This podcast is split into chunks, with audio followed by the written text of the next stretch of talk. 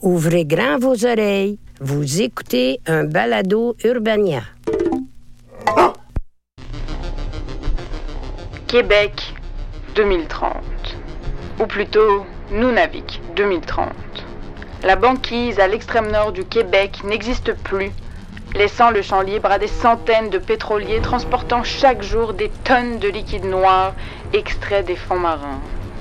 Les marées noires sont désormais la routine. Elles n'inquiètent plus personne parce qu'on se dit que l'océan est profond et qu'il y a de la place.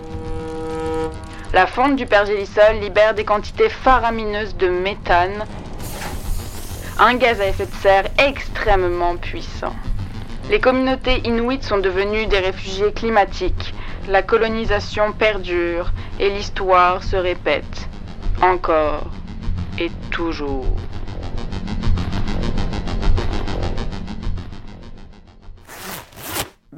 Tu t'en vas? C'est assez. Bah là, d'habitude, je dis quelque chose de déprimant, tu me consoles, puis on commence l'épisode. C'est ça le concept. Oui, mais là, c'est trop. À tous les épisodes, on parle de trucs épouvantables. On est supposé redonner de l'espoir aux jeunes. Là, là, c'est terminé. Je quitte. C'est trop pour mon petit cœur. Mais là, je peux pas faire l'émission toute seule. Va falloir, Léa. Malheureusement, mon seul apport, c'est mes jokes. Puis là, j'en trouve plus de jokes. Ah, mais moi aussi j'en ai des crises existentielles parfois, puis je- je t'assure, ça finit par passer. C'est facile à dire. Toi, t'es jeune. T'as tout ton avenir devant toi. Moi, là, d'ici deux ans, je vais avoir 30 ans. Je vais vouloir habiter en banlieue. je vais devenir l'ennemi. Ok, le ton mélodrame avec la pointe d'agisme, on dirait que tu veux juste de l'attention. je suis sur le bord du gouffre. Je suis une grande âme déchue. Ok, non pas que je veux pas entamer ta thérapie là tout de suite, mais je pense qu'il est temps de commencer l'épisode. Moi, c'est Alexandre Forêt, humoriste de la relève. J'ai 28 ans et mon destin n'est qu'une feuille d'automne emportée par l'eau d'une rivière de malheur. Et moi, c'est Léa Hilardo, j'ai 23 ans, je milite depuis plusieurs années pour la justice climatique et je tente tant bien que mal de sortir de ce téléroman de piètre qualité. Diantre! Mis à part nos belles personnalités, on a autre chose en commun. On est assez inquiet par rapport à l'avenir de la planète. Ouais, puis on n'est pas les seuls. L'éco-anxiété, c'est un des traits distinctifs de notre génération. Le futur, on préfère souvent pas y penser. Je préfère me réfugier dans le théâtre pour fuir la réalité. Ça, je te rejoins sur le fait que l'art est essentiel à nos vies, puis que ça va sûrement nous aider à lutter contre la crise climatique. Et d'ailleurs, c'est un peu ça l'idée de cette série Balado, servir de remède à cette anxiété. Parce que même si on peut pas nier la gravité de la situation, il y a plusieurs personnes qui travaillent, militent et réfléchissent à toutes sortes de moyens d'améliorer le cours des choses. On va aller à leur rencontre, question de voir l'avenir du Québec un peu plus en rose et en vert. Bienvenue à Avant de tirer la plug. Une présentation d'Urbania en collaboration avec Hydro-Québec. Tu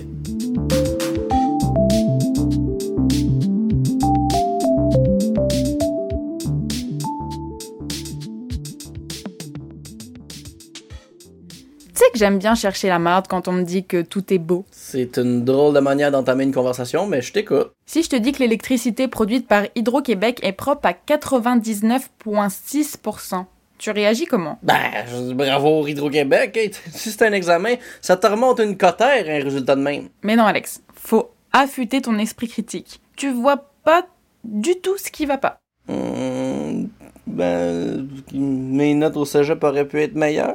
euh. Euh, oui, mais c'est pas ça mon point. Arrête de parler en énigme, là, on fait un podcast, pas une aventure d'Amos d'Aragon. 99,6%. Ça laisse un 0,4% d'énergie qui n'est pas propre. Puis ça, c'est grave.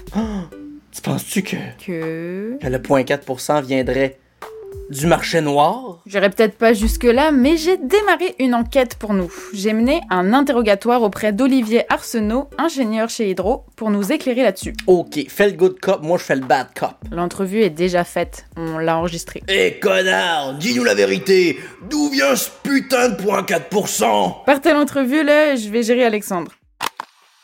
Il y a deux cas d'espèce. Il y a le cas de la centrale de Cap-Roumeul, où là, on roule avec euh, un diesel qui est euh, un diesel lourd. Donc, c'est une centrale qui a un rendement qui est quand même meilleur. Elle est plus grosse, on a un carburant qui est différent, puis un traitement qui est différent dans ce carburant-là.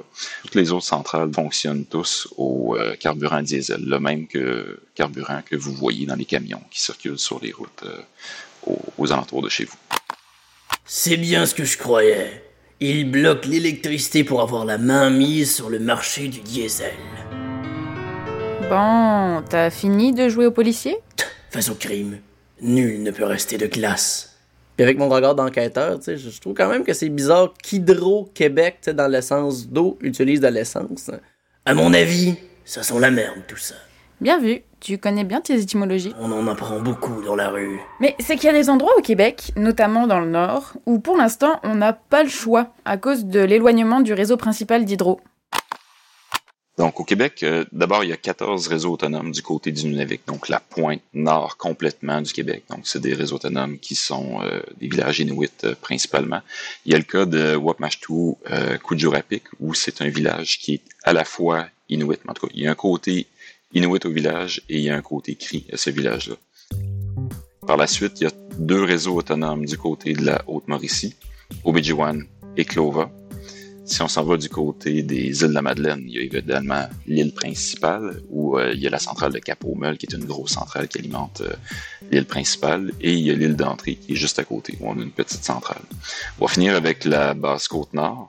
Donc, euh, il y a du côté de Port-Meunier à l'île d'Anticosterie où on a une centrale aussi.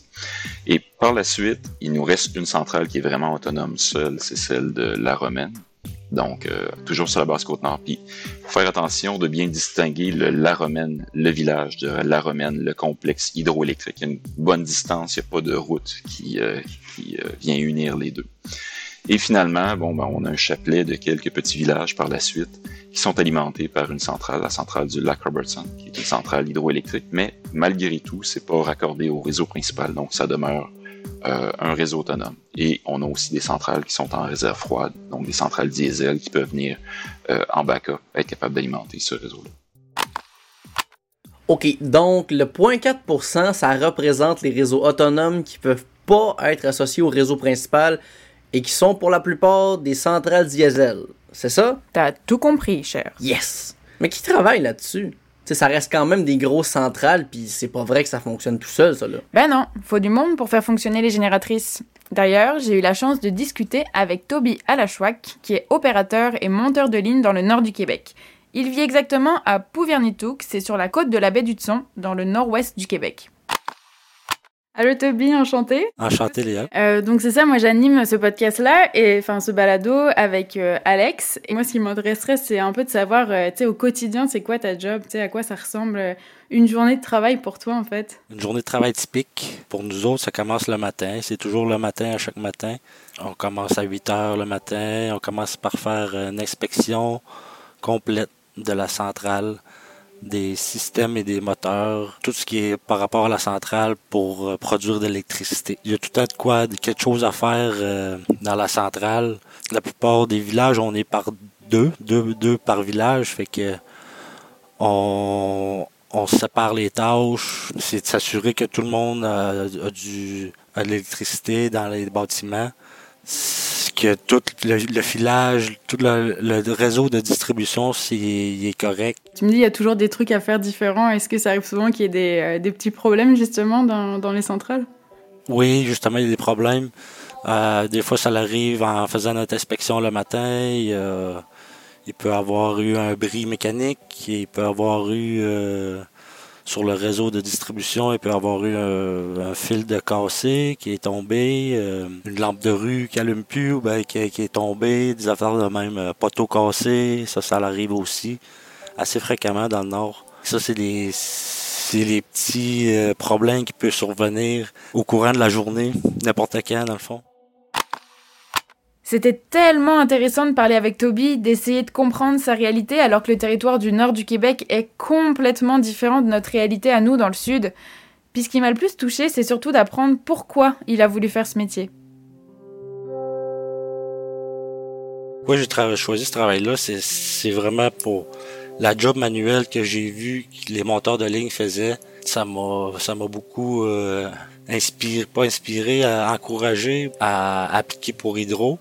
Puis l'autre chose aussi, c'était mon grand-père, il a travaillé pour Hydro-Québec en- comme opérateur euh, pendant plusieurs années dans mon village à Pauvre-Nétouk. Je sentais que c'était comme euh, à ma place. Là.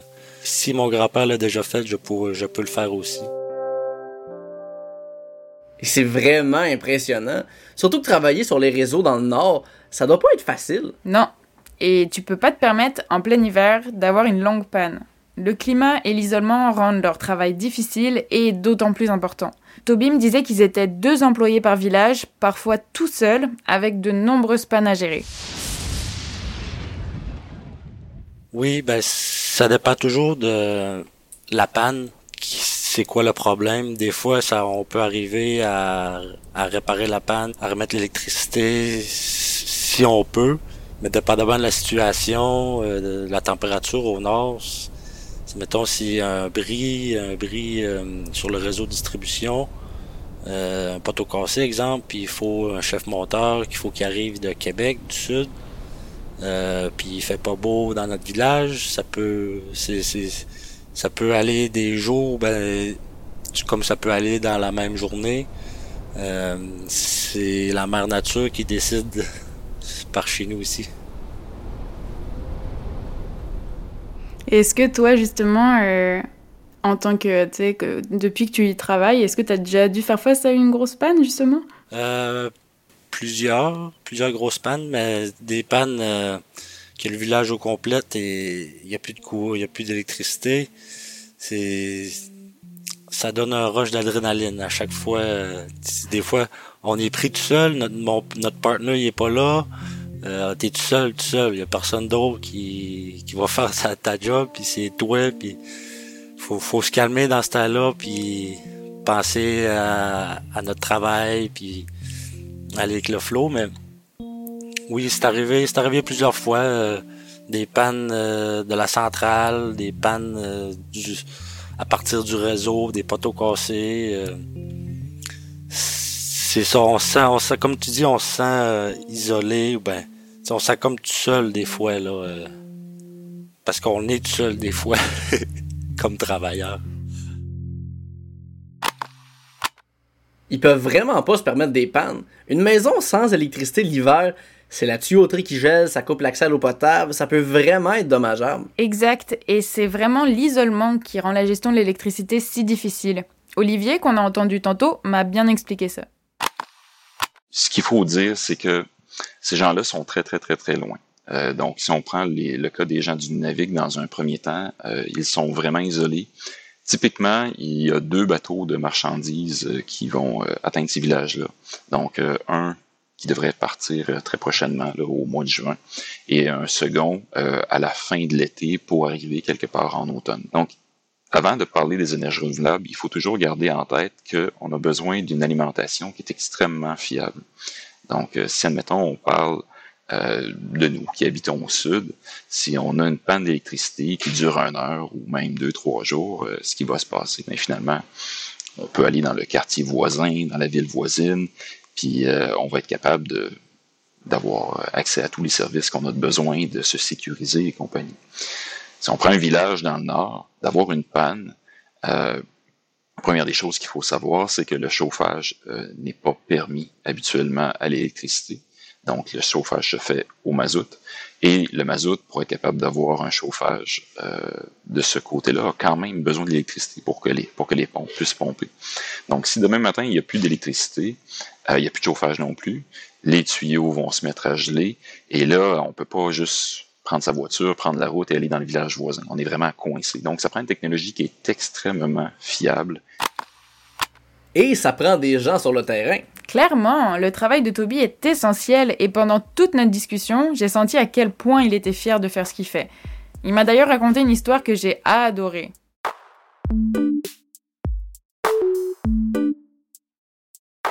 Dans mon village à Pauverneto, on a eu un gros projet pour euh, changer les fils de conducteurs sur le réseau. Le projet en entier a été fait par la plupart par des Inuits, par mes collègues puis moi.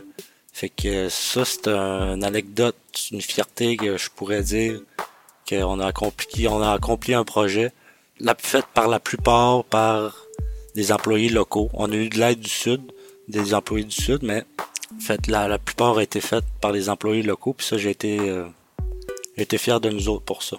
Ouais, trop bien. Puis en plus, c'est, c'est en plus pour ton village, donc euh, c'est encore, tu tu le vois concrètement en fait au quotidien, quoi. Oui, oui. En plus, c'était dans mon village, puis c'était, c'était touchant. Euh, à la fin, à la fin du projet, euh, d'avoir tous les gars, puis tout le monde était content, puis c'est une belle anecdote, ça, je pense.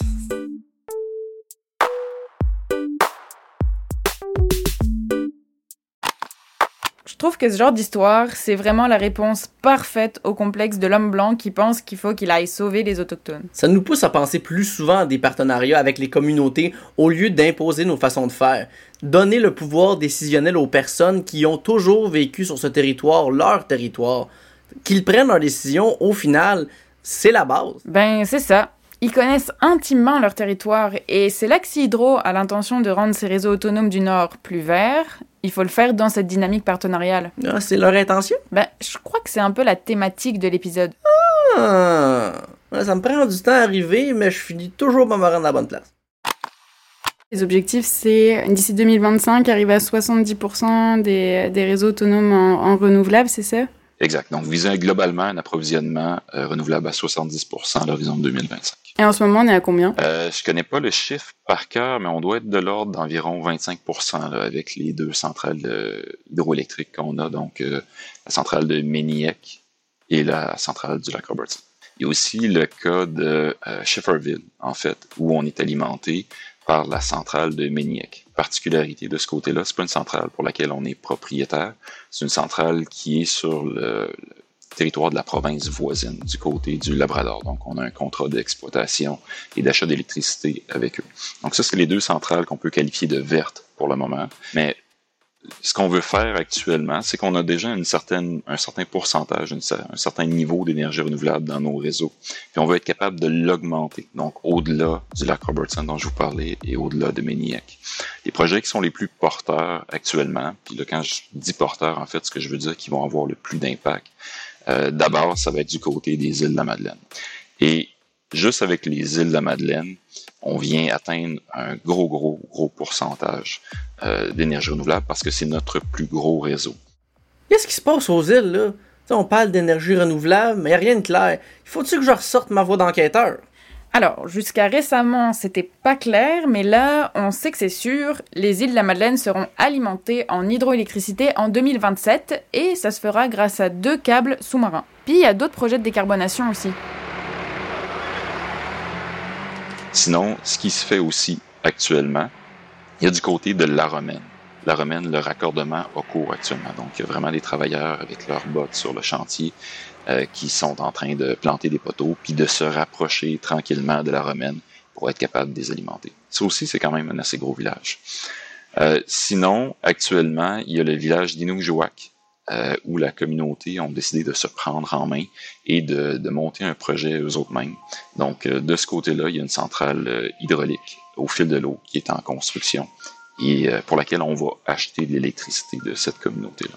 Donc, on a fait deux projets solaires jusqu'à maintenant, si on parle du cas du Nunavik. là, on travaille très fortement du côté de l'éolien. Les gens du côté du Nunavik ont décidé de se structurer, donc de trouver une manière de faire les projets euh, par eux autres mêmes et de nous vendre l'électricité. Donc là, on est dans des phases de négociation actuellement, justement, avec les Inuits, pour voir, bon, mais comment on peut travailler ensemble pour que ces projets puissent arriver à bon port et que ce soit acceptable pour tout le monde. Tu vois, c'est ça qui me fait pas voir tout noir dans cette crise climatique.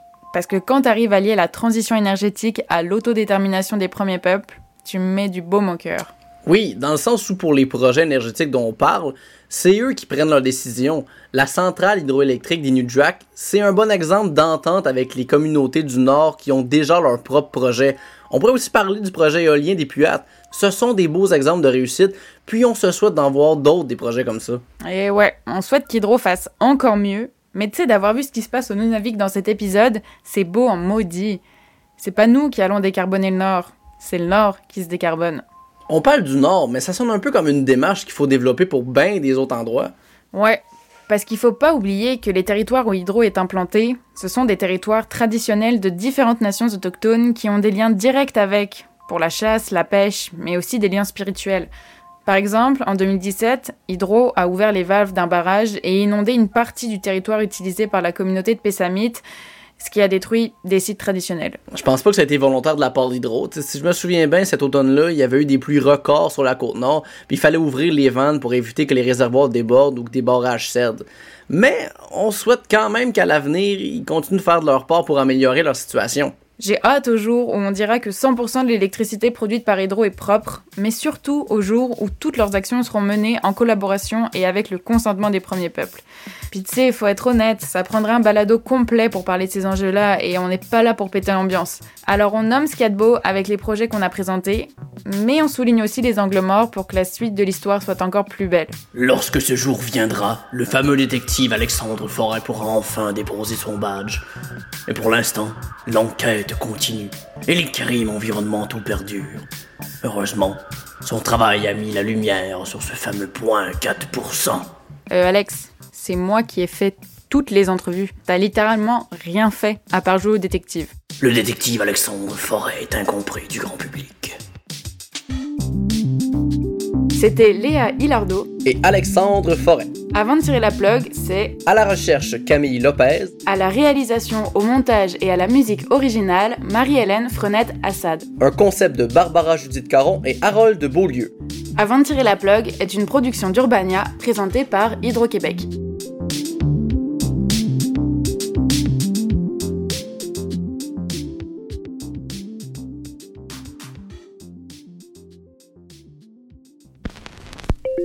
C'était un podcast Urbania.